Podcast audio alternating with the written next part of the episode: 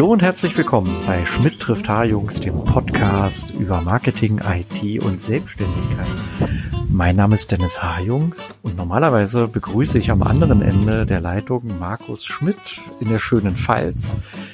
Markus ist heute leider verhindert, familiär bedingt. Ähm, dafür habe ich heute einen anderen Gast da. Also wir wollten eigentlich heute zu dritt sein.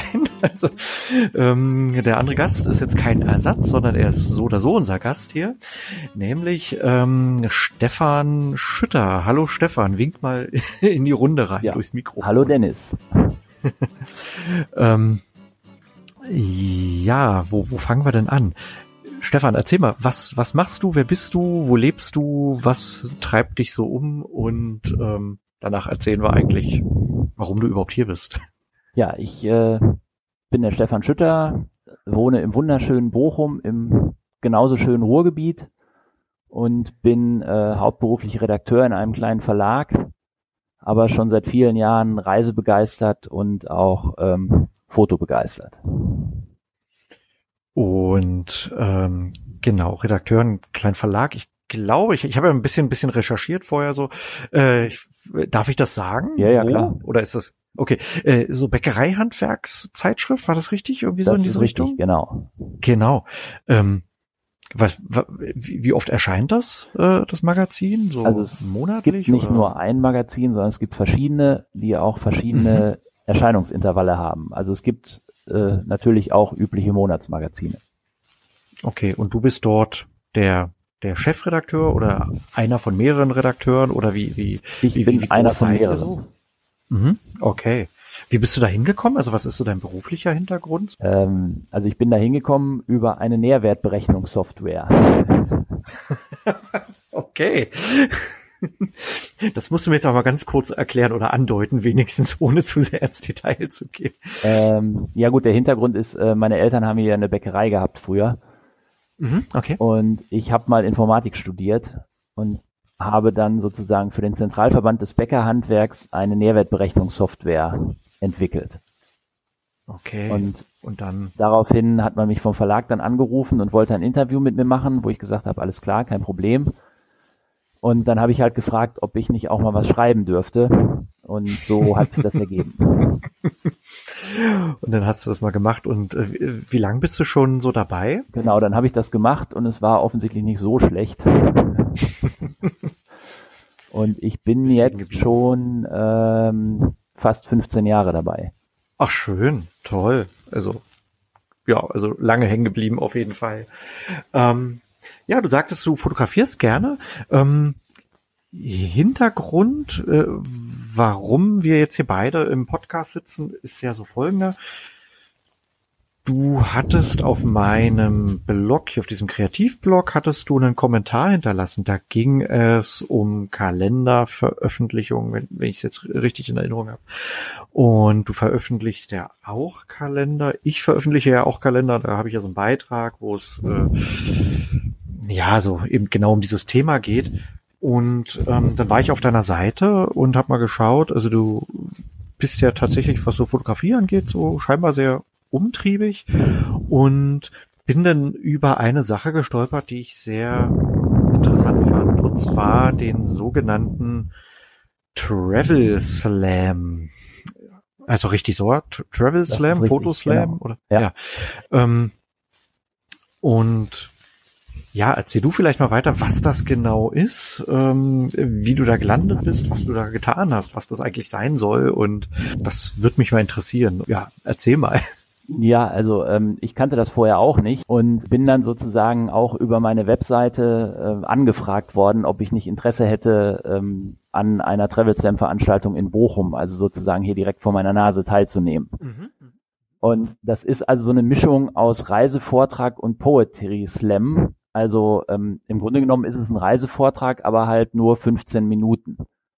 Also viel zu kurz, um jetzt einen umfassenden Eindruck von einem Land zu geben, aber äh, halt doch lang genug, um vielleicht äh, die Reiselust zu wecken. Und ähm, da treten dann mehrere auf, glaube ich, kann das sein? Genau, da treten jedes Mal drei Reisende auf. Mhm. Und dann, wenn ich es richtig gesehen habe, äh, es gibt ja auch so ein paar YouTube-Videos dazu. Jetzt ja nicht zu deinem Auftritt, habe ich noch nichts gefunden, aber ähm, von anderen. Das ist dann scheinbar auch mit Abstimmung so richtig, oder? Das dann so zum Ende hin. Ja, also insgesamt gilt natürlich abstimmt. der olympische Gedanke, sprich dabei sein ist alles und ähm, am Ende gibt's dann aber doch äh, so eine kurze Abstimmung bezüglich Applaus, allerdings nicht für den ersten, zweiten oder dritten, sondern es geht nur darum, wer noch fünf Bonusminuten bekommt. Ah, toll. Ich meine, das ist, das ist, das ist, das ist super. Das heißt also, es gibt keine echten Verlierer, sondern eher, ja klar, den einen Gewinner, aber für die anderen ist es dann auch okay. Schön. Genau. Klasse. Und ähm, worüber oder, oder welches, welches Reiseziel hast du dir da so, so rausgepickt für deinen Auftritt? Oder wann war, wann war denn dieser Auftritt eigentlich? Ich habe es nicht mehr im Kopf. Äh, der war, vor ein paar Jahren schon, oder? Oh, das ist eine gute Frage. Ähm, der war irgendwie Anfang des Jahres, müsste ich jetzt ah, okay. selber nach. Relativ frisch, ja. Und ich hatte mir dann die letzte Reise äh, ausgesucht, da bin ich nämlich in Guatemala gewesen. Mm, Mittel, Mittelamerika, Zentralamerika. Genau. Und ähm, wie bereitet man sich da so vor? Also wie, wie, wie hast du das gemacht? Also da ruft jetzt jemand an und sagt, hier, hey, Travel Slam läuft so und so ab. Ähm, wie viel Vorlauf hattest du da gehabt, so zwischen, also von, von Anfrage bis zur großen Auftritt? Also ich bin recht früh gefragt worden, ich weiß nicht genau, aber das waren irgendwie zweieinhalb Monate vorher, glaube ich. Okay. Mhm. Und man hatte mir dann gesagt, ähm, ja, äh, ich sollte halt sozusagen eine PowerPoint-Präsentation machen.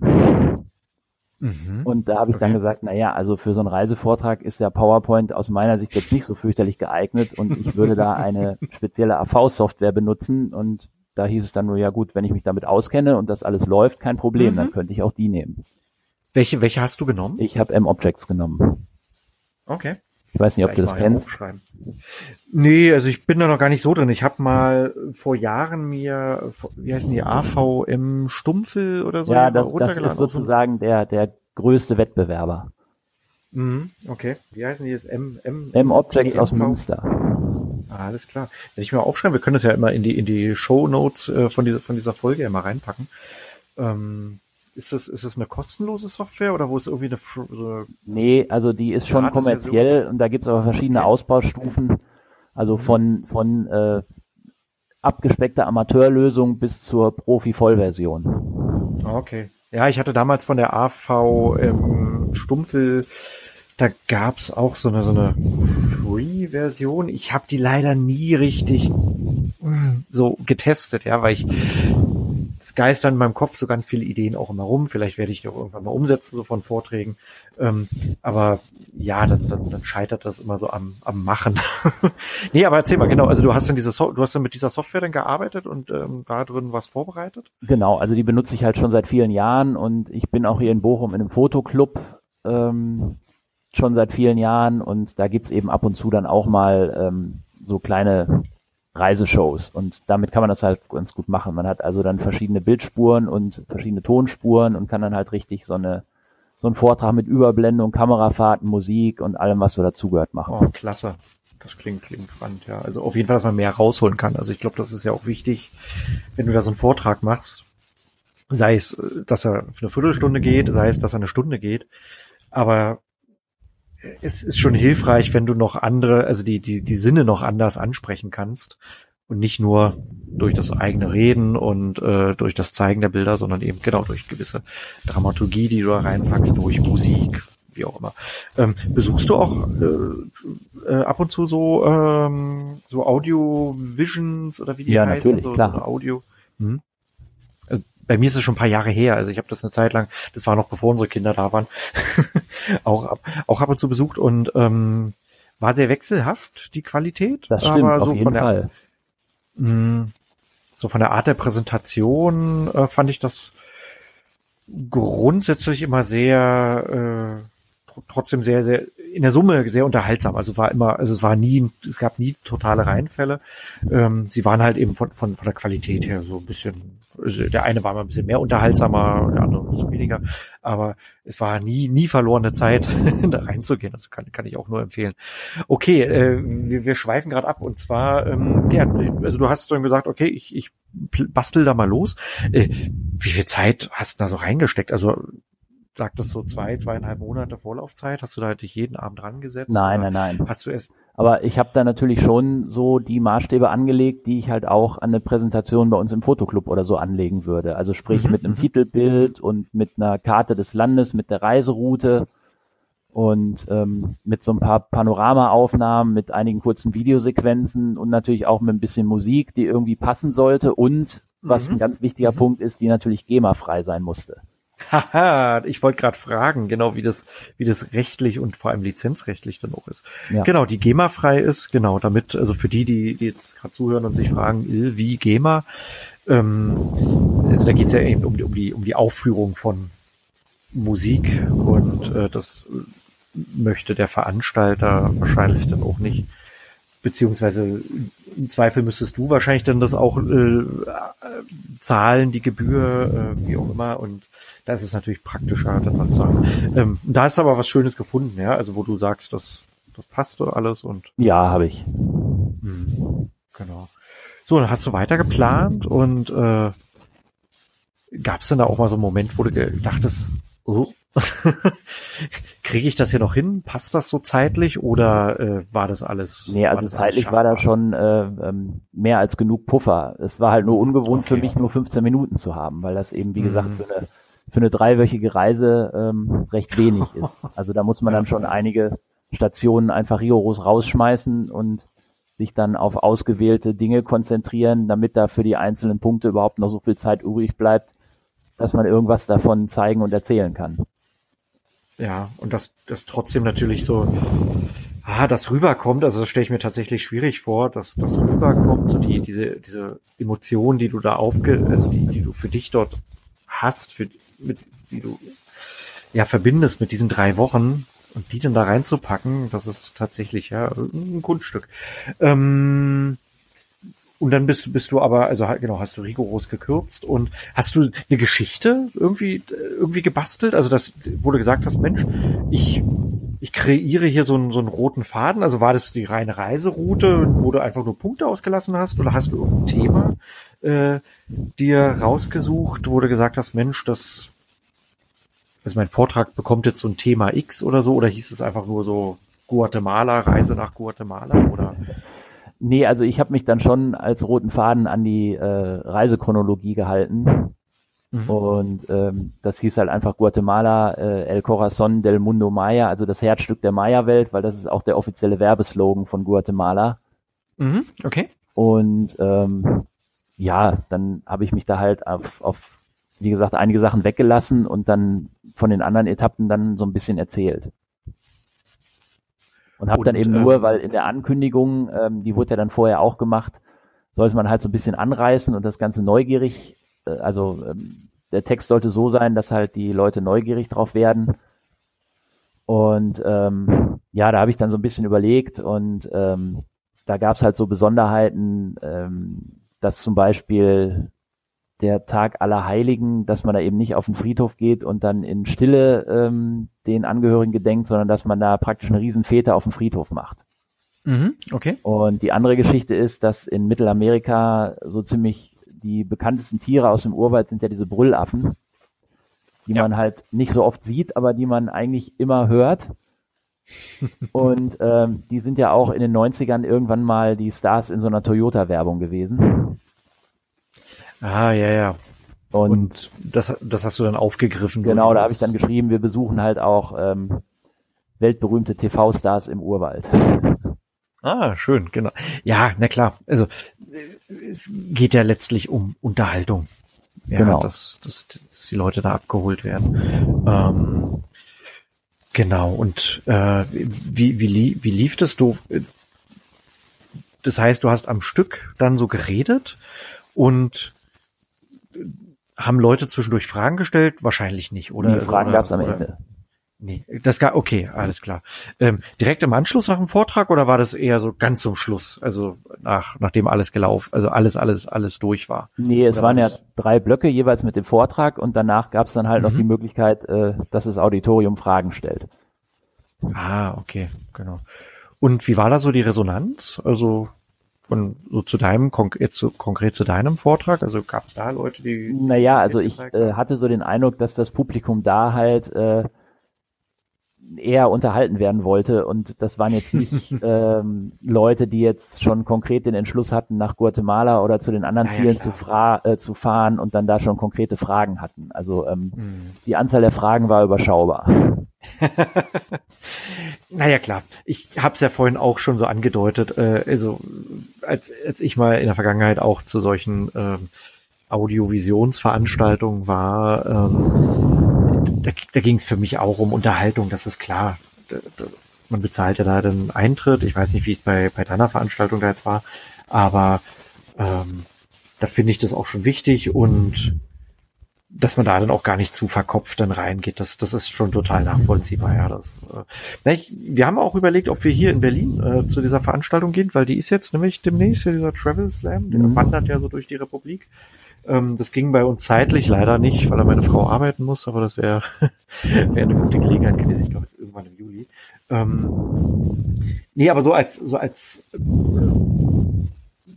gab es da so so Hürden oder oder so, so kleine kleine Fauxpas, die du, die du dir da auch geleistet hast, wo du gemerkt hast, so, oh Gott, jetzt trifft ich hier an, habe ich mich hier völlig, völlig verrannt oder. Naja, also ähm, da es jetzt keine PowerPoint war, wo man die Bilder weitergeklickt hat, sondern halt eine mhm. Show, die ablief, äh, war die halt schon genau getaktet und die lief 15 Minuten, 10 Sekunden, also großartig überziehen oder abschweifen konnte ich da ja nicht, weil die Bilder mhm. auch immer weiter liefen. Also ah, okay. die, die Show hat ah, ja sozusagen alles klar, das Takt vorgegeben. Alles klar, das ist natürlich ganz, ganz, ganz clever auch, ja. Also für dich ja dann auch, dass du, also wenn es um Zeit wirklich geht, dass, dass das Tempo nicht du vorgibst, sondern eben das Programm. Ja. Alles klar. Das heißt, äh, du bist immer dem Programm dann gefolgt, mehr oder weniger und äh, ja. Ja, ich hatte mir dann so ein paar Stichpunkte aufgeschrieben, weil ähm, ich habe halt, wie gesagt, schon ab und zu bei uns im Fotoclub mal so einen Vortrag gemacht und mhm. am Anfang habe ich dann groß überlegt, was könnte ich erzählen und habe dann also wirklich seitenlang äh, da was aufgeschrieben und habe festgestellt, das war viel zu viel. Ja. Und von daher hatte ich da jetzt einfach nur ein paar Stichpunkte und dann ist mir also so das, was halt vielen Referenten passiert, dann an einer Stelle, dann sah ich dann das Bild vor mir und in dem Moment fiel mir dann der Name des Ortes nicht ein, da musste ich dann auf den Zettel gucken. Ja, das, das, das ist dann halt so. Ähm, aber so für dich als Erfahrung, also was, was nimmst du denn da so mit? Also war das, war das nett oder bist du damit gewachsen auch oder war das eine neue, war das gefühlt eine neue Herausforderung oder also ich kannte Würdest wie gesagt, machen? Diese, diese Veranstaltung nicht und der Veranstaltungsort, das ist hier in Bochum die Rotunde, also das ist so ein, ich sag mal in Anführungszeichen, alternatives Kulturzentrum. Mhm. Und da wusste ich zwar, dass es das gibt und wollte auch immer mal hin, bin aber eigentlich nie da gewesen. Und von daher war das ja, ja. dann ja die perfekte Gelegenheit, äh, mir das auch mal anzugucken. Gleich direkt von der Bühne aus. Genau. ähm, so vom Publikum her, was, war, war bunt gemischt oder war eher jung oder eher alt? Nee, was also so? ähm, es war schon aufgrund der, der Kürze ähm, war es schon eher jung. Mhm. Also so, ja, so die Generation Smartphone hauptsächlich. Okay. Ähm, nee, ich finde find das echt spannend, weil ich überlege ja auch äh, in Richtung Vorträge mal was zu machen. Also ich habe ja so ja, lange zurückliegende Fotoprojekte, die durchaus auch spannend sind. Und äh, also zum Thema Färöer ist es bei mir ja so, wo ich auch ein Bildband und auch Kalender rausgebracht habe. Ähm,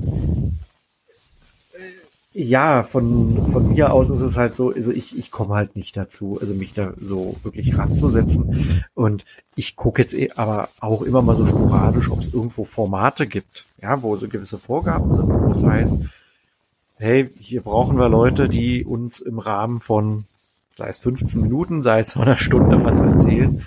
Und da gucke ich jetzt gerade so ein bisschen. Deswegen äh, fand ich genau das Thema auch so, so interessant, wie, wie du da rangegangen bist. Ähm, letztlich ist es, glaube ich, die einzige Chance, die man da hat, weil sonst verkünstelt man sich da total. Ähm, es sei denn, man macht es wirklich richtig kommerziell. Es gibt ja dann wirklich so diese Leute wie, oh, wie heißt denn der, hm, der, der hier so in der Wüste, den habe ich damals gesehen. Michael Martin. Michael, ja, Michael Martin zum Beispiel, ja. Ich meine, das ist so, so einer der ganz großen. Ja. Ich meine, das, das, das ist eine ganz andere Liga, ja. Also in, das kann man sich durchaus als Vorbild vielleicht nehmen, wie der und andere das machen. Aber ich finde, so für unser Eins ist es gar nicht schlecht, um einfach auch die eigenen Bilder so ein bisschen rauszutragen. Ja, ja, klar. Denke, so ist das ja auch gedacht. Ne? Also da soll sozusagen ja. jeder mitmachen können. Die, die ähm, Einstiegsschwelle ist möglichst niedrig gehalten und ähm, das kann halt, also die Bandbreite äh, reicht halt von, von der Präsentation der letzten Urlaubsreise, wie du die auch bei deinen Nachbarn erleben könntest, mhm. bis zu Leuten, die da halt schon ähm, ja etwas in Anführungszeichen professioneller rangehen mit der entsprechenden Software und mit vielleicht äh, etwas höherwertigen Bildern. Mhm. Ja, aber, aber, aber das ist ja echt schön, weil ich finde es echt schade, dass, also, also, also, dass man zwar viele Bilder konsumiert in der heutigen Zeit, einfach durchs Netz. Man nimmt ganz, man saugt ganz viel auf, aber wenig bleibt hängen. Und ich finde, äh, so, so ein Forum, ja, es ist, ist wirklich toll, ähm, um dort mal den Bildern ein bisschen mehr Aufmerksamkeit zu schenken. Und wenn es dann eben eine, eine, nur eine Auswahl ist, ähm, das, das finde ich echt klasse, ja. Also das, das war bei mir ja auch immer so der Gedanke, auch mit, mit Bildbänden, dass man die rausbringt, einfach um eine Öffentlichkeit dafür zu schaffen. Mm, sei es für Bilder, sei es für die Themen, die da auch dranhängen. Und so kam es ja auch mit Kalendern. Ähm, da kommen wir aber auch gleich da, dann dazu, weil das war ja der eigentliche Aufhänger, warum du geschrieben hattest. Ähm, Nee, spannend. Ähm, würde ich auch mal einfach verlinken, diese, diese Veranstaltungsreihe. Und da kann ja jeder mal einfach gucken, ob das was für ihn ist, einfach mal als Gast vielleicht hingehen oder vielleicht auch selber mal gucken, ob man sich da ausprobiert. Ja. Ähm, wie gesagt, die, die tingeln durch ganz Deutschland, so sporadisch so rum, jetzt eben in Berlin. Ähm, und ja, eben überall unterwegs. Ist, glaube ich, eine ganz, ganz gute Gelegenheit, um sich mal selber auszuprobieren, um sich mal rauszutrauen, Sachen zu zeigen und nicht nur in seinem Kämmerlein zu sitzen und ähm, auf den Bildern zu hocken. Da, es gibt, glaube ich, so viele ja, ungehobene Schätze, die auf den Festplatten dieser Welt rumliegen. Dafür ist es ja echt ein tolles äh, Format. Mhm. Ja, wir, wir haben es vorhin schon mal so angedeutet, jetzt eben gerade auch nochmal. Ähm, Du, also du, du machst ja ganz, du hast ja ganz viele Reisefotos, ähm, präsentierst du ja auf deiner Seite. Ähm, vielleicht kannst du mal ganz kurz nochmal so erzählen, wo du schon so überall warst, nur ganz kurz anreißen und was vielleicht auch so deine Lieblingsreiseziele so sind oder die eindrucksvollsten, die, die für dich, also die dich nachhaltig vielleicht auch geprägt haben. Also das war ja eine ganze Latte an denen, wo du schon warst. Ja. Also man muss dazu sagen, auf der Seite sind nur all die Länder, die ich bereist habe, seitdem ich digital fotografiere. ah, okay, na dann erzähl mal, also, was in der, in der Analogzeit los war. Fehlt natürlich dann noch einiges, aber da muss man rückblickend auch sagen, wenn man sich die, die Dias heute anguckt, ähm, dann ist es vielleicht auch ganz gut, dass diese Reisen nicht auf der Seite sind. Man entwickelt sich ja immer weiter. Das ist ähm, genau. Nee, aber erzähl mal, dann, ähm, also wo, wo, wo ging's los mit den Reisen? Sei es analog auch schon? Also die erste analog äh, Fotoreise oder beziehungsweise die erste Reise mit analoger Kamera war nach Marokko. Mhm. Und ähm, die erste Digitalkamerareise war dann 2006 ähm, zum Altiplano nach Südamerika. Ah ja. In Marokko, wo warst du da? In welcher, in welcher Gegend? Äh, ja, also wir sind nach Agadir geflogen und sind dann da so ein bisschen mhm. rumgefahren. Mhm. Also Essaouira zu dieser Küstenstadt äh, mit den Surfern. Ja, da waren wir auch, ja. Nach mhm. Marrakesch natürlich und genau. an den Sahara-Rand. Ah, so, so weit runter, ja. Ähm, das hatten wir zeitlich nicht ganz geschafft. Also wir sind auch so, so mitten in, in den, ins Atlasgebirge rein, aber auch so ein bisschen ins Hinterland, durch irgendwelche Oasen haben da auch übernachtet. Also ähm, war schon, war schon sehr aufregend. Also wir waren 2011 war das, glaube ich. Ja, genau, das war kurz, kurz vor, nee, ach nee, das war, Stimmt, genau, es war 2011. Stimmt, weil der arabische Frühling ging ja so Anfang 2011 so los, so in, in, in Ägypten. Stimmt, und wir sind zum Jahresende sind wir in Marokko dann unterwegs gewesen, als die Preise im Keller waren. ähm, nee, genau. Und dann äh, Altiplano, genau. Und dann, äh, wo, wo ging es noch hin? So einfach so stichpunktmäßig, naja, so, also, dass, dass, dass ähm, Leute so ein Bild kriegen. Wenn's, wenn man sagt Lieblingskontinent, äh, ähm, welchen ich da habe, dann würde ich sagen, ist Afrika, ganz klar. Okay. In, in welcher Ecke warst du da? Also klar, also Marokko, klar. Äh, da sagen ja immer viele so, äh, ist doch nicht Afrika. Ja, also äh, am besten gefällt es mir natürlich südlich der Sahara, also ähm, wo es halt die, die tollen Nationalparks und diese typische afrikanische Tierwelt gibt. Also das ist schon echt mhm. eine tolle Sache. Und da äh, Also so, so Namibia, die Ecke oder Genau, Namibia, äh, Botswana, Südafrika natürlich oder im Osten mhm. äh, Kenia, Tansania, Kenia. Uganda mhm. und wenn man es ein bisschen ungewöhnlicher haben will, dann irgendwie nach Ruanda oder nach Zaire zu den Berggorillas. Oh, schön.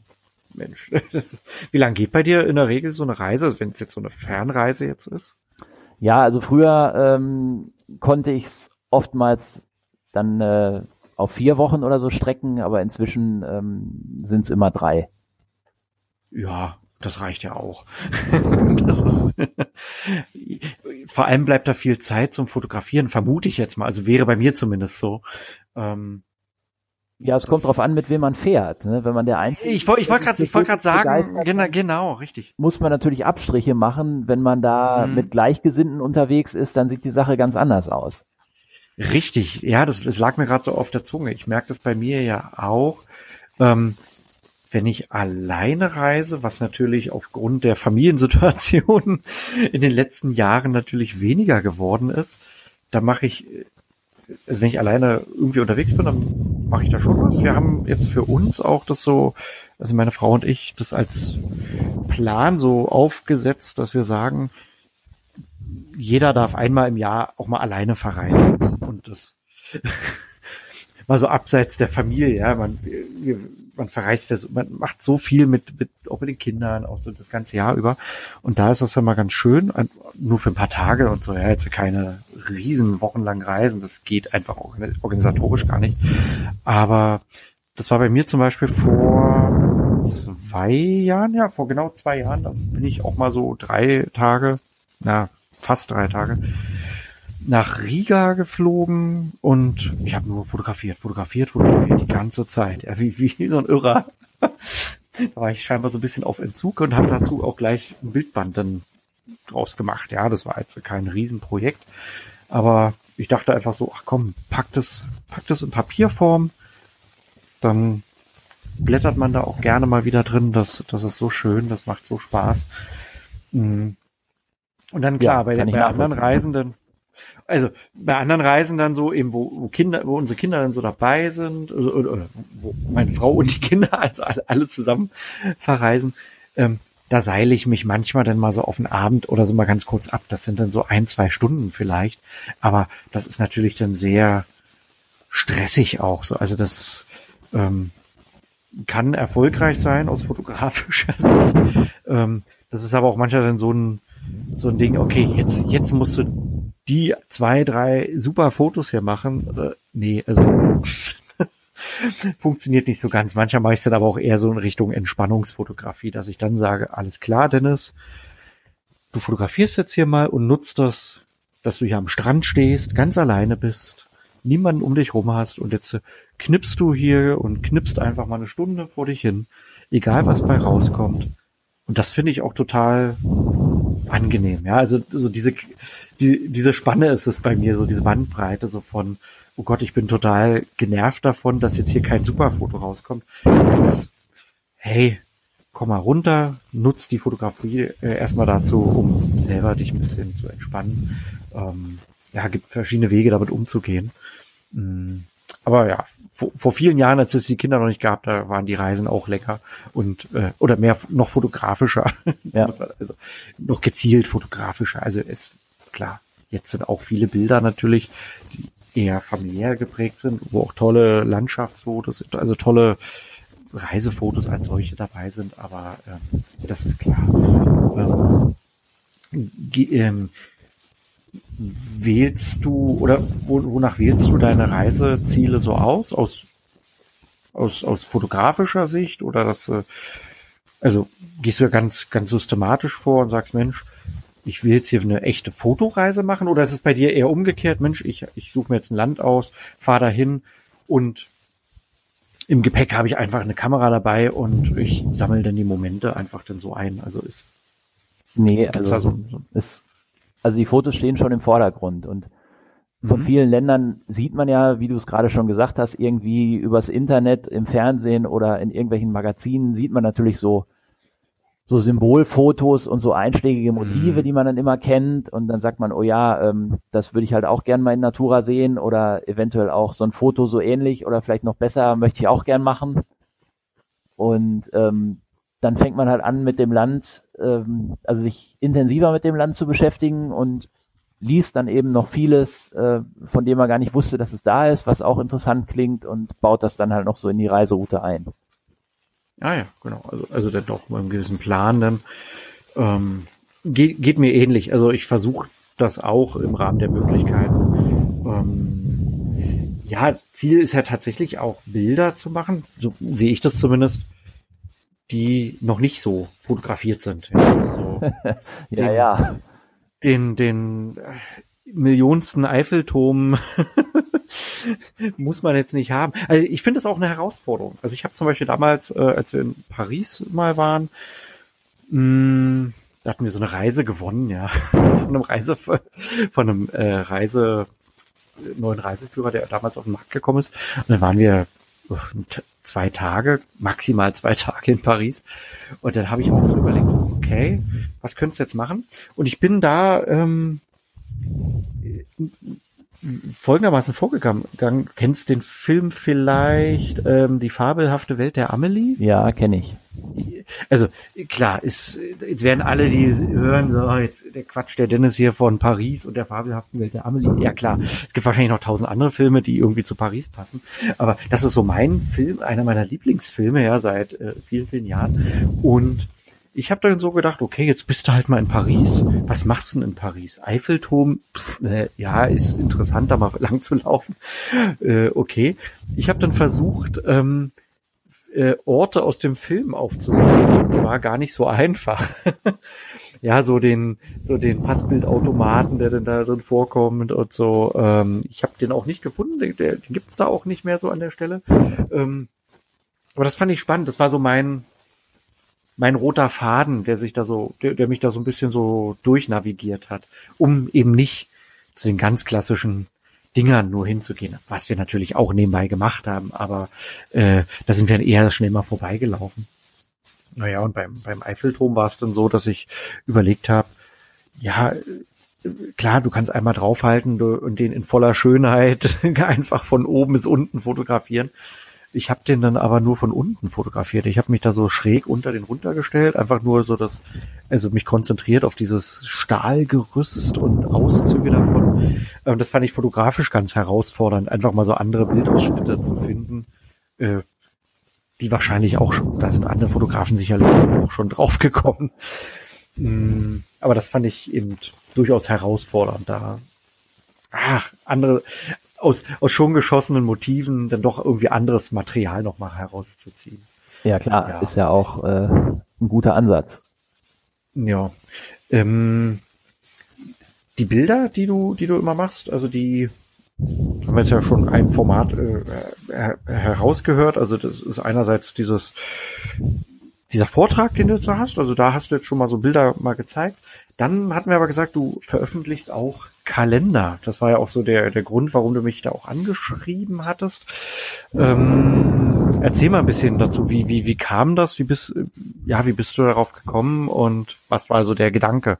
Warum Kalender verkaufen? Naja, es ist ja so, wie du es auch schon gesagt hast. Man guckt sich dann seine Bilder an und findet es irgendwie schade, dass die auf der eigenen Festplatte liegen und dass man die vielleicht Familie und Freunden zeigt.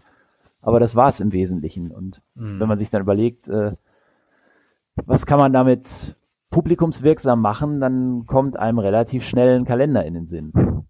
Mhm. Aber das Problem ist Welche? natürlich, äh, dass das tausenden anderen, dass die den gleichen Gedankengang haben. Ja, richtig. Und ähm, ja, was soll ich gerade, was soll ich gerade sagen? Richtig, es ist tatsächlich ein schwieriges Feld. Welche Motive oder welche welche Themen hattest du dir oder welche Länder hattest du dir denn dafür rausgesucht? Naja, also ich habe halt gedacht, ähm, ich habe dann die Länder genommen, wo ich meinte, wirklich so ein Dutzend oder zwei Dutzend wirklich gute Fotos zu haben. Und da war ein Land war zum Beispiel mhm. Namibia. Okay. Und ähm, ja, das Problem ist natürlich, dass es auch ähm, für relativ populäre Reiseziele wie Namibia auch schon hunderte von Kalendern gibt. und ja. sich da natürlich auch jede Menge Vollprofis dann ähm, damit beschäftigen und da muss man dann irgendwie seine Nische finden. Hm, das, das, das stimmt. Also du, vor allem die auch mehr Zeit haben, die da tatsächlich hm, jetzt mal völlig losgelöst von der Ausrüstung, aber die einfach ja anders organisiert sind, äh, mehr Möglichkeiten da auch haben. Ähm, das ist ja bei Reisefotografie ja häufig so, ähm, vor allem wenn man wirklich in Bewegung ist am Reiseort, also, also oder nicht fest an einem Reiseort ist, ähm, dass du gar nicht die Zeit hast, ein gewisses Motiv, was, was du vielleicht im Kopf hast, aufzunehmen. Du musst einfach gucken, du bist, weiß nicht, am frühen Morgen bist du am Ort X und dann nimmst du halt auf, was du da aufnehmen kannst in dem Moment. Also du kannst da gar nicht so, so viel planen. Also klar, je länger du, du ein größeres Reisezeitfenster du hast, umso mehr Möglichkeiten hast du natürlich. Aber äh, dann kann es natürlich sein, dass du weiterreist und dann hast du beim nächsten Ort, beim Ort Y, äh, den, den kannst du nur abends dann aufnehmen, ja, weil du eben nur an dem Abend dann da bist. Das heißt, äh, konzeptionell ist es tatsächlich schon, schon, schon schwieriger oder, oder andersrum. Diejenigen, die da mehr, noch mehr Zeit haben, haben dann natürlich mehr, mehr Möglichkeiten, um da noch systematischer heranzugehen. Also, was den Vertrieb dann später auch angeht, dass man wirklich erfolgreiche Bilder fotografiert, also dramatische Bilder, tolle, eindrucksvolle Bilder. Genau. Ähm, wie, wie, wie bist du da rangegangen? Also du hast schon gesagt, hier Mensch, ich habe hier meine 12, 13, 14 Bilder und davon hast du dann irgendwie versucht, dann die zwölf Top-Bilder reinzuquetschen. Ähm, welche Überlegung hast du denn da so angestellt, so beim bei diesem naja, also Kalendervertrieb mit den, mit den also zwölf also Bildern, die sollten natürlich das Land möglichst gut, also einen möglichst umfassenden mhm. Eindruck des Landes vermitteln. Mhm. Und ähm, dann sollten es natürlich auch Bilder sein, die auf den Betrachter irgendwie eine Wirkung haben, ja, also so ein, so ein ja. ähm, emotionales Porträt von einem Geparden zum Beispiel oder halt eine tolle Wüstenlandschaft oder solche Sachen. Ja, und, und dann, da, also dann ist ja, glaube ich, auch die den Gedanken oh, hatte ich dann halt schon recht lange äh, so im Hinterkopf und dann ist nichts weiter passiert und dann bin ich irgendwann im Internet mal äh, auf diesen Verlag mit den Print-on-Demand-Kalendern gestoßen. Mhm. Also genau, Calvendo. Calvendo, genau. Ja, und dann habe ich mir das angeguckt und ähm, habe gedacht, das ist ja eigentlich eine gute Idee und das ist vielleicht auch eine Möglichkeit für mich, weil ähm, bei diesen renommierten Verlagen, wenn man da jetzt irgendwie Korsch oder Ackermann oder Harenberg oder was da alles gibt, wenn man die nimmt, mhm. ähm, ja, da hat man einfach keine Chance. Ne? Also ich habe da auch schon mal irgendwie eine Mail hingeschickt mit, mit einer Bilderauswahl, aber in der Regel habe ich da nicht mal eine Antwort bekommen. Ja, und einmal war die Dame dann so nett, da ging es dann auch um die Namibia-Bilder, die ich, wie gesagt, überdurchschnittlich fand. Und da hat sie dann gesagt, ja, aber Namibia, das ist jetzt so ein Reiseziel, ähm, da versprechen wir uns nicht die verkauften Stückzahlen, die wir gerne hätten. Ja. Das, das, das ist es tatsächlich. Ähm, und das Problem hat man aber tatsächlich auch bei Calvendo. Ähm, also da sind die auch jetzt, glaube ich, schon ein bisschen strenger geworden in, in den letzten Jahren, ähm, als ich meinen ersten Kalender da veröffentlicht habe. Da war das alles noch relativ entspannt. Ähm, das war auch ein Kalender über die Färöer, war das genau. Mm. Und da war das Witzige, ich wollte den, weil ich eine Namensänderung hatte, ich habe ja irgendwann mal meine Frau dann ja, geheiratet und ihren Nachnamen angenommen. Und äh, dann musste ich letztlich äh, in meiner Vorlage, die ich bei Calvendo da liegen hatte, einfach nur den Namen ändern. So, dann habe ich das ganze Projekt nochmal neu eingereicht. Und auf einmal haben sie gesagt, äh, Herr H., Jungs, könnten Sie vielleicht hier dieses Bild mit den Schafen mal irgendwie ein bisschen heller machen und und überhaupt, das eine Bild hier, können Sie da nicht noch irgendwie ein bisschen, das irgendwie, können Sie, haben Sie da nicht ein anderes Bild? Und da war der Zug bei mir abgefahren. Also da habe ich dann gesagt, nee, Leute, also äh, das, das kann das kann es jetzt nicht sein. Das, also es gibt für mich ein Konzept in diesem Kalender und ähm, das hat sich auch bewährt. Also ich habe ja damit ein paar Kalender verkauft und ich fand das auch so schön. Und ich fange jetzt hier nicht an, Bilder nachzubearbeiten, damit sie für diesen Kalender noch passend gemacht werden. Das ist so unwirtschaftlich. Also ähm, konkret bei diesem Verlag jetzt ist es unwirtschaftlich, weil äh, das ist halt dieses On-Demand-Modell. Das heißt, äh, für die, die sich damit vielleicht noch nicht auseinandergesetzt haben, also äh, Leute, die das bestellen, bestellen das irgendwo bei Amazon oder Thalia online vielleicht sogar auch. Mh, und dann wird es erst dann gedruckt. Und die sind, ja, was verlangt man da so für Preise? 30, 40, 50 Euro, je nach Größe? Genau. Das sind ja, sind ja so feste Preisstaffeln. Also man kann im Grunde genommen sagen, der Vorteil von Calvendo ist, ähm, da gibt's halt einen Kalendereditor, da lädt man seine Bilder hoch, dann macht man eine Bildunterschrift drunter, dann überlegt man sich einen Titel und muss noch einmal in so ähm, Buchhandelsdatenbanken recherchieren, ob es den nicht schon für irgendwas anderes gibt. Also sprich, ob genau. der noch frei ist. Dann gibt's die von dir gerade angesprochene Jury, die natürlich wirklich ein bisschen dubios ist, weil ähm, es, es kommen dann halt Rückmeldungen und einige kann man nachvollziehen, andere vielleicht weniger. Und vor allen Dingen, wenn man dann mal in dem Kalender Fundus nachguckt, dann findet ja. man auch irgendwelche Exemplare, wo man denkt, hm, warum sind denn die dann durchgegangen? Ja, ja. Und das, das Hauptproblem ist äh, im Grunde genommen, also das ist kein Geschäftsmodell, weil da einfach der Anteil, den man kriegt, viel, viel zu gering ist. Also das ist eher so, ein, äh, so eine kleine Anerkennung und ähm, man hat halt irgendwie einen Kalender veröffentlicht. Aber äh, also wirtschaftlich ist das in keinster Weise. Überhaupt nicht. Also deswegen ähm, habe ich gerade auch die Preise genannt. Also man verlangt da irgendwie so zwischen ja, lass es nachher 50 Euro sein für ein A3 oder A2 Kalender. Ich weiß gar nicht, A2 gibt's da, glaube ich, auch. Ähm, und davon bleiben dann, ich glaube, zwei, drei Euro, hängt von den ganz großen Kalendern. Und wenn man dann aber in dieser Preisklasse von 20 bis 30 Euro unterwegs ist, da reden wir nachher, ich glaube, von einem Euro pro verkauften Kalender. Und dann kann man sich mal hochrechnen. Also wenn, wenn es wirklich wirtschaftlich sein müsste, oder dass ich sage, dass ich sage, dass ich persönlich sage, dass es sich für mich lohnt.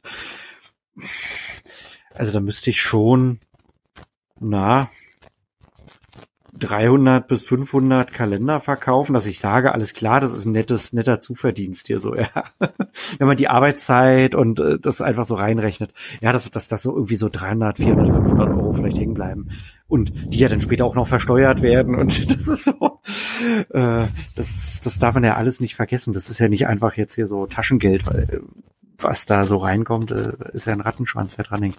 Ähm, ja, das war für mich auch der Grund, warum ich dann auch weggegangen bin von Calvendo, nachdem ich gemerkt habe, alles klar, meine Wiederauflage ist jetzt noch mit Arbeit verbunden. Äh, das lohnt sich einfach nicht, sich da eine halbe Stunde auch nur ranzusetzen weil ich diese halbe Stunde nie refinanziert kriege.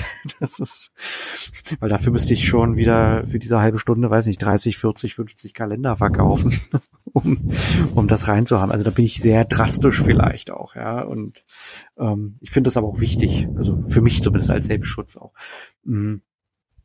Ja, wie, kannst du muss jetzt keine Zahlen nennen, aber wie, wie, zu, wie zufrieden oder bist du zufrieden damit bis jetzt so? Also gibt es Verkäufe ja, bei einigen deiner Kalender? Es, ja. ja. Ja, okay. Also wie gesagt, am Anfang, das, das war ja einfach nur, ich bin auf diese Seite gestoßen, ich kannte den Verlag nicht und habe gedacht, ich probiere es einfach mal aus. Und dann habe ich da nur einen Kalender eingestellt und habe gedacht, so jetzt warte ich erstmal ab, was da passiert, beziehungsweise ob da überhaupt was passiert. Mhm. Und dann habe ich halt so sukzessive dann äh, da noch den einen oder anderen Kalender dann ergänzt. Aber mhm. wie gesagt, das, das ist halt ähm, insofern komfortabel, wenn dieser Kalender da einmal erstellt ist, äh, dann kümmert sich Richtig, der Verlag, dann läuft dass er eine ISBN-Nummer bekommt, dann kümmert sich der Verlag drum, dass er bei Amazon gelistet ist und du musst halt genau. halt danach dann nichts mehr tun. Genau. Und dann läuft es einfach immer weiter und der liegt dann da drin, genau, Jahr für Jahr und genau. Das ist richtig, weil weil tatsächlich das Risiko ist ja auch, wenn man die selber druckt, ja, dann sitzt man da drauf rum, muss auch die Werbetrommel rühren, was man auch bei On Demand ja machen muss, das darf man ja auch nicht vergessen. Mm. Ja, aber dann ist natürlich immer so die Frage, was machst du mit den Kalendern, die dann liegen bleiben? Ja, also das die dann gedruckt sind. Bei der Geschichte ist eben die die die Vermarktung oder der Vertrieb. Und genau. Äh, da hat man ja jetzt so als in Anführungszeichen Hobbyfotograf nicht allzu viele Möglichkeiten. Nee, das ist, das ist sehr eingeschränkt. Also ich, ich habe es ja bis, bis einschließlich diesem Jahr, diese, einschließlich dieses Jahres habe ich das auch gemacht. Also ich habe meine Kalender bei Saal Digital äh, in Auftrag gegeben. Das sind tolle Kalender, die sehen großartig aus. Also es macht auch Spaß, die anzugucken. So Kunstdruck nennt sich das. Ähm, da habe ich auch eine ganz andere Marge, ja, die liegt dann eher bei, nicht bei einem Euro, die liegt dann eher bei, na, lass mich raten, lass mich lügen, zwischen 10 und 15 Euro. Das ist, lass es auch mal 20 Euro sein, je nachdem, wie man druckt. Also es gibt vielleicht noch ganz andere Margen, wenn ich woanders noch drucken würde, bei Wir machen Druck oder so. Mm, das fand ich halt interessant, ja, wo ich dann sage, alles klar, ich brauche hier nur eine Handvoll Kalender erstmal verkaufen, ähm, um so einen kleinen Bestand loszuwerden und das Risiko auch so ein bisschen, bisschen äh, auch einzufangen. Das ist okay. Es ist aber, wie du sagst, es ist halt sehr, sehr aufwendig. Ähm, man muss es halt bewerben und man hat halt nicht die großen Kanäle, ja. Das ist der, Vorteil bei, on, bei diesem On-Demand-Ding bei, ähm, bei Calvendo dass dann früher oder später die Dinger dann ähm, automatisiert bei den großen Portalen dann landen. Das, das stimmt schon. Das, das ist schon nicht verkehrt. Und ich, ich denke, wenn man sehr, sehr, sehr umtriebig ist, äh, eine gewisse entweder Besucherzahl auf der eigenen Webseite hat oder ja, vielleicht so, zu, so Vorträge hält, äh, ein gewisses Netzwerk auch sich aufbaut, ähm, vielleicht einen E-Mail-Verteiler auch hat, ja, der, der nennenswert, eine nennenswerte Größe hat, dann ist es nicht verkehrt, dann ist es ein durchaus interessantes Modell, weil man dann sagen kann, hier, liebes Netzwerk, guckt mal. Ja, und dann bestellen da ein paar Leute. Dann hat man eine Website, wo regelmäßig so und so viele Leute raufgehen. Wenn das stabil läuft, dann ist, sind das alles Kanäle, die man dann damit dann bespielen kann. Hm, dafür, also das funktioniert für beide Modelle dann ganz gut. Ähm, aber eben On-Demand schwächelt auch dann, wenn man eben denkt, so, hey, ich, ich stelle das jetzt mal einfach ein und dann kommt das von ganz allein. Ähm, auch da muss man tatsächlich die Werbetrommel rühren. Also das unterschätzen, glaube ich, viele dann auch. Mm. Aber so bist du aber erstmal ganz zufrieden damit, ja, mit, mit den mit den Sachen. Ja, also ich muss dazu oder, sagen, äh, ich habe halt bei Calvendo, wie gesagt, ich habe die Kalender eingestellt und dann wurden die mhm. ins Programm auf genommen und dann war's das. Also ich habe da mhm. marketingmäßig habe ich da nichts gemacht. Genau. Und, und ähm, das verkauft sich aber trotzdem. So, so wie du das dir. gesagt hast, na klar, mhm. wenn ich jetzt regelmäßig, also regelmäßig, auch wenn die Abstände größer sind, irgendwo öffentliche Vorträge halte, dann kann ich, wie es ja auch bei den ähm, bei diesen Reisevorträgen äh, üblich ist, kann ich hinterher irgendwie mich mit meinem Tisch an den Ausgang stellen und kann sagen, ich habe auch noch hier die schönsten Bilder aus dem Vortrag im Kalender mhm. und kann den dann direkt verkaufen, klar. Oder wenn naja, ich irgendwie eine Homepage genau. habe, wo ich jeden Tag einige hundert Besucher habe, dann kann ich da auch einen Webshop machen und meine Kalender oder Bildbände oder was auch immer reinstellen. Richtig, nur dann funktioniert das, ja, ja klar. Und da gibt's irgendwie, wenn man googelt, findet man das bestimmt noch. Ähm, da gibt's so einen Hamburger Fotografen, der hat immer irgendwie einen Kalender Mein Hamburg gemacht oder irgendwie so ähnlich. Aber ja, ja, genau, die Seite kenne ich auch, die habe ich auch irgendwo verlinkt in meinem Blog, ja, ja, ja. finde ich sehr interessant. Ja, und der hat dann auch mhm. mal das Experiment gemacht, also er macht diesen Kalender, er stellt den bei Calvendo ein und er hängt sich wirklich dahinter und äh, nutzt alle Marketingmöglichkeiten, die er hat. Und dann hat er mal gegeneinander aufgerechnet, so die Zeit und die Kosten fürs Marketing und das, was übrig geblieben ist. Und das war so ungefähr plus minus null, wahrscheinlich eher noch mit einem kleinen Minus. Mhm. ja, ja, das war, war sehr, sehr, genau, er war da sehr zwie, zwiegespalten, genau. Also, und, und das waren gute Stückzahlen, die er da genannt ja, hat. Ja, also, also da ging es, glaube ich, irgendwie, ähm, den, den Erlös, den er da hatte, das waren, meine ich, irgendwie so um die 2000 Euro oder so. Mhm. Naja, klar. Aber ja, dafür hat er Gas gegeben. Ja, ja. ja dann hat er auch irgendwelche Google-Anzeigen geschaltet und so weiter. Und äh, letztendlich war dann sozusagen das ganze Geld äh, fürs Marketing ausgegeben. Und dazu kommt natürlich, er hat ein super Thema ja auch. Eben Hamburg, große Stadt, wo natürlich eine Chance des Verkaufens sehr gut ist, wo eine gewisse Grundmasse, glaube ich, einfach auch da ist. Das ist wie wenn du mit einem New York Kalender kommst, ja. Da wird, irgendwas wird da immer abfallen. Ja, so bei gewissen Kalendern. Ähm, wohingegen, wenn du dann sagst, ja Mensch, ich habe hier so ein mega Nischenthema, ja, da, da, da kommt einfach nicht die Masse rein. Die Masse, die du brauchst, um selber Kalender, also davon leben zu können, ja. Ähm, nee, spannendes Thema, definitiv. Also ich kann mal hier bei der Folge mal unsere alte Folge auch mal mit ranhängen. Wir hatten zu dem Thema äh, auch schon mal ganz ausführlich gesprochen, weil ich eben beide Wege auch schon mal durchgegangen bin. Ähm, ich werde wahrscheinlich nächstes Jahr erstmals keinen Kalender rausbringen. Ähm, vielleicht versuche ich nochmal über Calvendo was zu machen, so nach dem Motto hier mal probieren, ja, wenn irgendwie nettes Material zustande kommt. Ähm, das muss ich mal gucken, das ist eher so eine, so eine Zeitfrage. Das, das äh, es stimmt schon. Also da, da sind wir wieder bei dem Punkt, äh, den wir die ganze Zeit auch immer schon so jetzt in unserem Gespräch auch hatten. Es geht ja irgendwie darum, man möchte es zeigen. Ähm, man möchte, dass es rausgeht.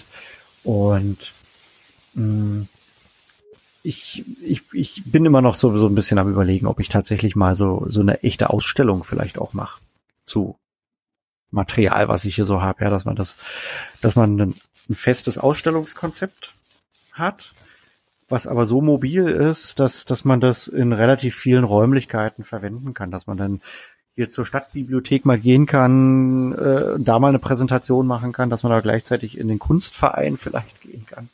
Ähm, das sind so meine Überlegungen, also meine Träume, die ich so seit ein paar Jahren mit mir so rumschleppe.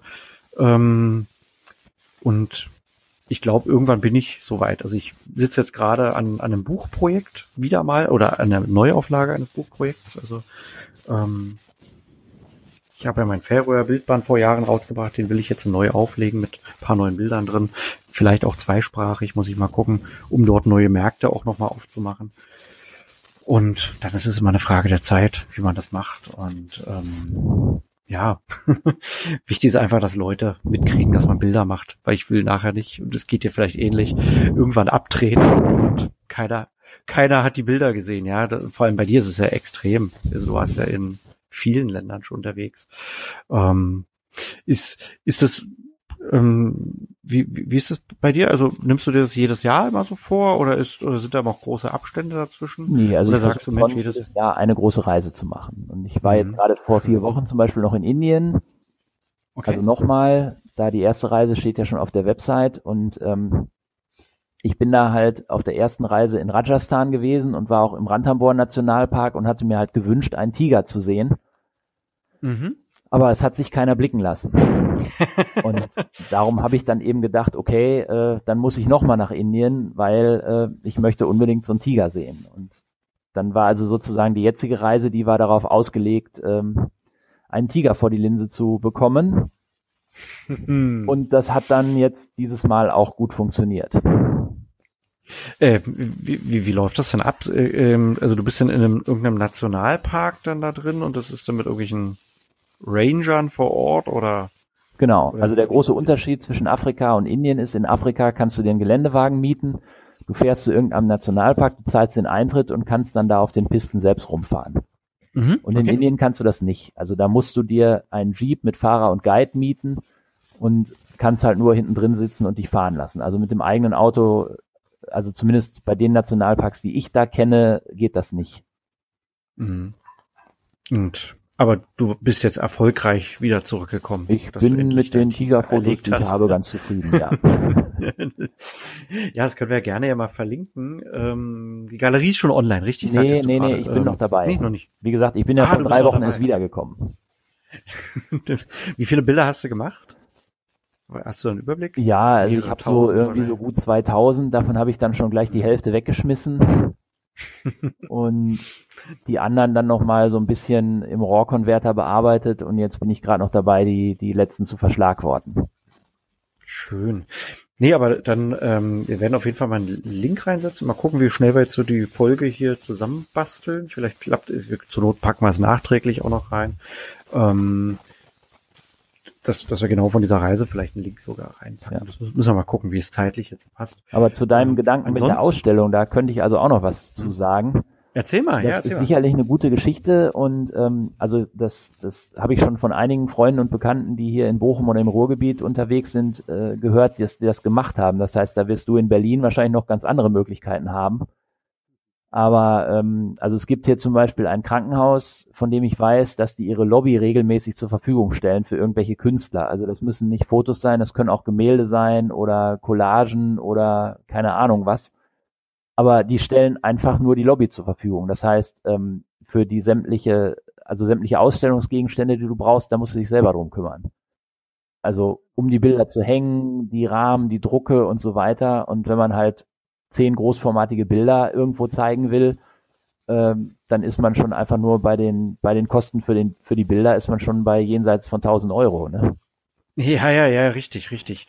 Ja, deswegen, also ich, ich habe überlegt, ähm, in Richtung Alu die Bond Druck zu gehen, weil ich die sehr praktikabel finde. Ich habe selber hier so ein paar ganz große, die so auf, oh, was ist denn das für ein Format, Format äh, ein bisschen größer als A2, äh, das ist schon sehr eindrucksvoll und da will ich jetzt auch so die ganze Wand hier mal so langsam voll kriegen, so wie so eine Galerie hier zu Hause. Mm, und das Gute an diesen Alu-Dibond-Sachen ist, dass du die relativ gut transportieren kannst. Ja, die sind leicht. Also da bin ich noch so am überlegen, ob das in die Richtung geht. Aber klar, du hast total recht. Also wenn man eine echte Ausstellung machen möchte mit einem gewissen Konzept, wo du dann vielleicht eine, na, lass es mal 30 Bilder sein oder lass es 40 sein. Und da bist du, da bist du locker bei irgendwo genau 1000 bis 2000 Euro, je nach Art des Drucks. Da, da hast du recht. Ähm, das, das, ähm, ja, und, genau, und, und in dieser Lobby, da ist es, äh, äh, da, das ist so, da, da muss er auch selber das aufhängen oder habe ich das jetzt richtig verstanden? Ja, ja, genau. Nee. Also die stellen einfach nur den Raum zur Verfügung. Punkt. Genau, ja, ja. Das ist ja bei, bei Ärzten hast du das ja auch häufig. Ja, ja. Also das ist auch so ein Standard, sowieso ein Klassiker eigentlich. Ja. Ähm, und eine Freundin von einem Bekannten von mir, die hatte jetzt gerade hier in, in, im Ruhrgebiet gibt's ja diese Route der Industriekultur mit diesen alten ähm, Werksgeländen von, von mhm. Kokereien, Zechen und so weiter und so weiter. Und die hatte jetzt ähm, in so einem Kulturzentrum auf dem alten Zechengelände dann eine Bilderausstellung und ich weiß nicht, ich war selber nicht da, die hat da glaube ich irgendwie zehn oder zwölf Bilder hingehängt hat dann irgendwas über 1000 Euro äh, ähm, bezahlt und es waren natürlich einige Besucher da und man hätte die Bilder auch kaufen mhm. können, aber verkauft hat sie keins. Und ja, ich denke, ja, das ist nicht die Ausnahme, sondern das ist eher die Regel, weil wenn jemand seine Bilder dahin hängt, den niemand kennt, der keinen Namen hat, Richtig. dann ist es echt schon ein Riesenzufall, dass da jemand kommt und sagt, das gefällt mir so gut, das möchte ich jetzt für mich zu Hause haben. Ja, und dann überleg mal, du hast, da, lass es mal die zehn Bilder nur sein, das ist ja schon eine kleine Ausstellung. Ja. Und dann verkaufst du vielleicht ein Bild. Dann hast du aber nicht die Kosten gedeckt. Ja, das muss ja, muss ja eigentlich immer eine Finanzierung fürs Gesamtpaket sein. Hm. Ja, das, deswegen ist auch eben auch so mein Gedanke, wenn dann da eben so ein Ausstellungskonzept zu haben, was so mobil ist, dass man das äh, häufig nutzen kann.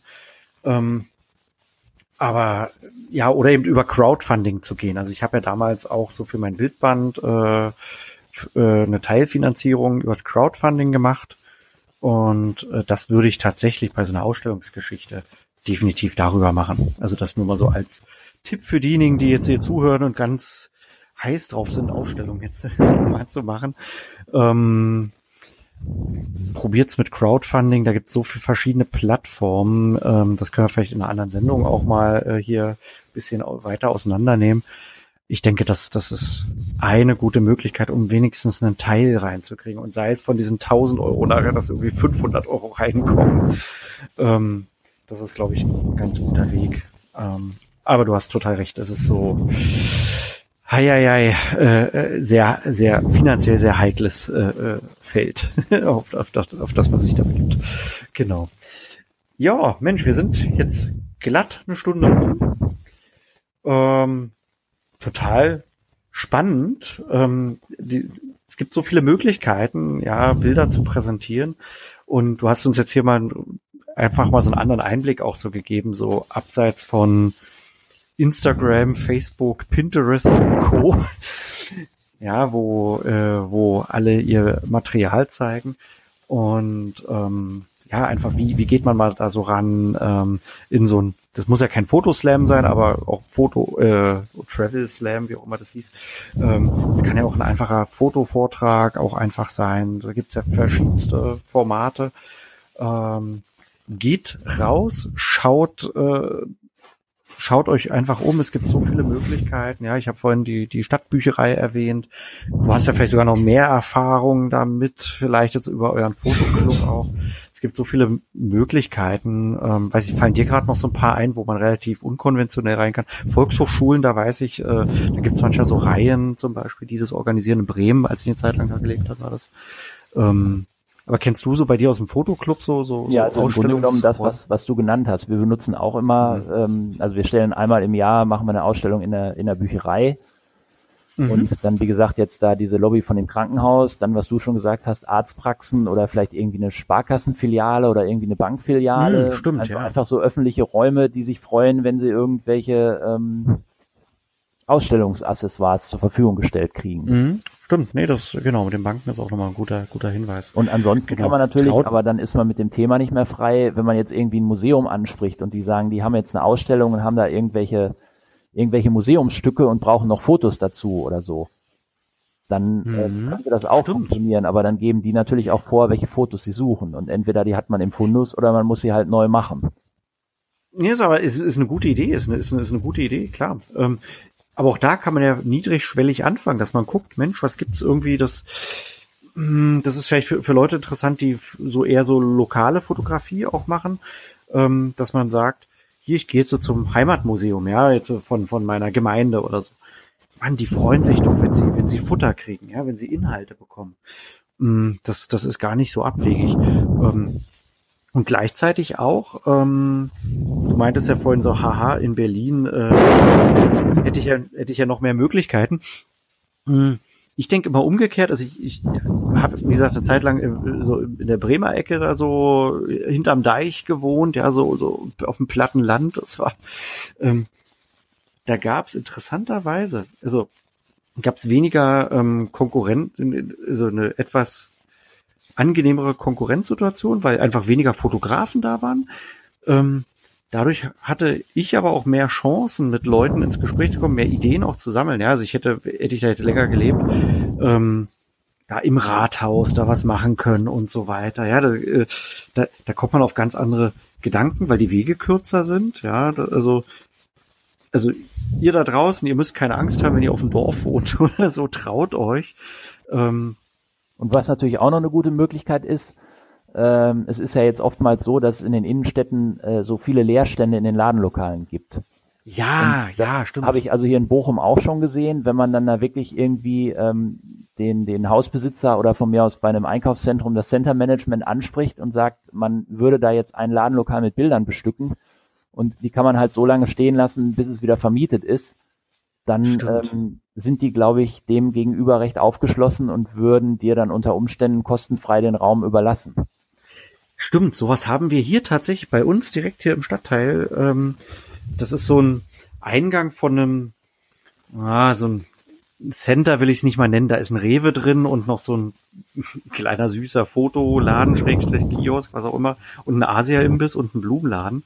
Ähm, und da haben die so ganz kleinen Verschlag vorne. Das ist eigentlich ein Gewerberaum, der, der zu nichts zu gebrauchen ist, weil der so blöd gebaut ist, ja, ohne dazu sehr jetzt ins Detail zu gehen. Aber da ist seit jetzt bestimmt einem Jahr, vielleicht auch schon länger, aber seit einem Jahr sehe ich, dass das ein bisschen offensiver betrieben wird, ist da ein Fotograf drin, der so Bilder aus der Region hier so, ja, von den Karoer Teichen, äh, von, weiß ich, von irgendwelchen Schmetterlingen, die hier rumflattern. Ähm, das ist alles jetzt nicht so meins, aber das ist so, auch so ein bisschen hier so, eben so, zeigt die Region. Mm, und der nutzt diesen Raum dort. Und der bezahlt garantiert dort nichts für diesen Raum. Denn wir, wir haben mal den Aushang gesehen, was das eigentlich dort kosten würde, wenn man das bietet. Und das, das ist Quatsch. Also der müsste damit, ich glaube, 1500, 2000 Euro, da müsste er da eigentlich rausgehen. Mm. Und da wird das Gleiche sein. Und das ist ein sehr guter Tipp, den du da wirklich genannt hast. Ja, also schaut wirklich um, wo irgendwo Leerstand ist. Ähm, Im Zweifel bezahlt ihr da, weiß ich nicht, irgendwie so einen kleinen Obolus, damit die Betriebskosten da gedeckt sind oder so. Ja, das ist für die immer noch äh, wirtschaftlicher, äh, weil da vielleicht dann jemand drin ist, der sich ähm, um die Heizung kümmert oder so. Also das ist bei dem hier so, der, der nutzt das wirklich richtig als, als Raum. Der stellt die nicht nur rein, also sowas kenne ich auch, dass es einfach nur im Schaufenster drin steht und dann wird es abgeschlossen und dann stehen die da drin und man kann da gar nicht ran. Der macht das so, der, der bearbeitet dort seine Bilder richtig. Also der so poliert die denn, also das sind so meistens Glasrahmen, die er da so hat und ganz, ganz irre. Ähm, ja, probiert das. Also tolle, tolle Sache, äh, nutzt diese Möglichkeiten. Es gibt so viel Leerstand, äh, egal ob jetzt in der großen Stadt Berlin äh, oder auf dem Dorf. Ähm, zeigt euch einfach und ich denke, dass also da gibt's da gibt's viel, viele Chancen, einfach rauszukommen, die eigenen Bilder mal zu zeigen. Ähm, genau. Alles klar, Stefan. Jetzt sind wir schon bei einer Stunde und fünf Minuten. Ja. ähm, vielen Dank für deine Zeit, für deine, für deine Tipps und auch für deine, für deine Einblicke in deine, deine Arbeit, wie du, ja, wie du deine Fotoreisen angehst. Ähm, ja, einfach auch mal Einblicke auch gegeben hast, wie du da rangehst, wie, wie du Bilder präsentieren möchtest, warum du das machst. Ähm, das wird hoffentlich einigen, die uns zuhören. Wir haben ja diverse Fotografen, die uns zuhören, ähm, die uns hier folgen. Mm, für die könnte das sehr interessant äh, sein, einfach mal in diese, in diese Denke auch aufzunehmen, zu sagen, Mensch, komm, geht mal raus. Raus in die, in die Offline-Welt. Und äh, verkauft Kalender, egal in welcher Form, ze zeigt euch bei Ausstellungen, äh, geht zu solchen Veranstaltungen, wie du es jetzt beschrieben hast. Ähm, ich glaube, das, das ist nicht verkehrt, sonst, ja, verschwinden irgendwann die Bilder, ähm, wenn die Leute irgendwann nicht mehr sind, ja, irgendwann in, in 5, 30, 40, 50 Jahren. Ähm, und das ist immer so mein Anliegen, da möchte ich immer, dass, dass so Bilder irgendwo in der Nachwelt erhalten Da, da finde ich, sind das gute Ansätze. Ja. Ähm, einfach diese, diese Bilder nach außen zu tragen. Vielen, vielen Dank. Gerne, gerne. Für deine Zeit. Und ähm, ja, wir werden deine, deine Seite mal verlinken. Ähm, eventuell, wenn wir es irgendwie, wenn sich das zeitlich so bei dir jetzt so, so ergibt, ich muss die Sendung ja noch schneiden, ähm, packen wir deine, deine aktuellsten Reportagen da auch mal so rein, so deine aktuellsten Bilderstrecken. Und ähm, ja, dann könnt ihr da einfach mal schauen, was, was Stefan da so an, an tollen Sachen da so macht und ähm, könnt ihr mir da auch Mails dann schreiben, ja, wenn ihr Fragen dazu habt. Es kann ja auch sein, dass hier jetzt jemand, der gerade bei euch dabei ist, so, hey Mensch, du warst ja auch in dem Nationalpark, toll. Äh, wie hast denn dieses und jenes gemacht? Ähm, da könnt ihr ja gerne ja den Austausch auch suchen. Und ähm, wir werden auch die Kalender mal von dir verlinken. Ja. Hm, vielleicht ist da ja für euch was Passendes dabei. Ähm, kannst du noch mal sagen, welche das sind? Äh, welche du, so, so die Themen, die du da gerade hast? Äh, also es sind bei Calvendo sind es glaube ich inzwischen elf Stück. Oh, das sind sehr viele. Okay, nee, dann brauchst du jetzt keine nennen. Aber äh, was sind so deine Lieblingskalender? So die zwei, drei äh, Themen vielleicht von diesen elf? Also der Namibia-Kalender gefällt mir nach wie vor sehr gut. Und okay, okay. Ähm, der vom Altiplano, von dem ich kurz berichtet habe, ähm, mhm. der ist eigentlich auch recht gut geworden. Und das sind halt auch so Motive, die man vielleicht noch nicht so oft gesehen hat. Okay, dann packen wir die mal rein. Es ist ja jetzt auch gerade Kalenderzeit, insofern passt das Thema ja super. Ähm, jetzt geht ja gerade so die Kalenderverkaufssaison so langsam los oder ist schon teilweise im vollen Gange, je nachdem, wo man wo man gerade unterwegs ist. Ähm, ja, schaut euch das mal an, kauft Kalender ähm, von Stefan ähm, von Stefan Schütter. Den Namen sagen wir jetzt auch noch mal hier komplett.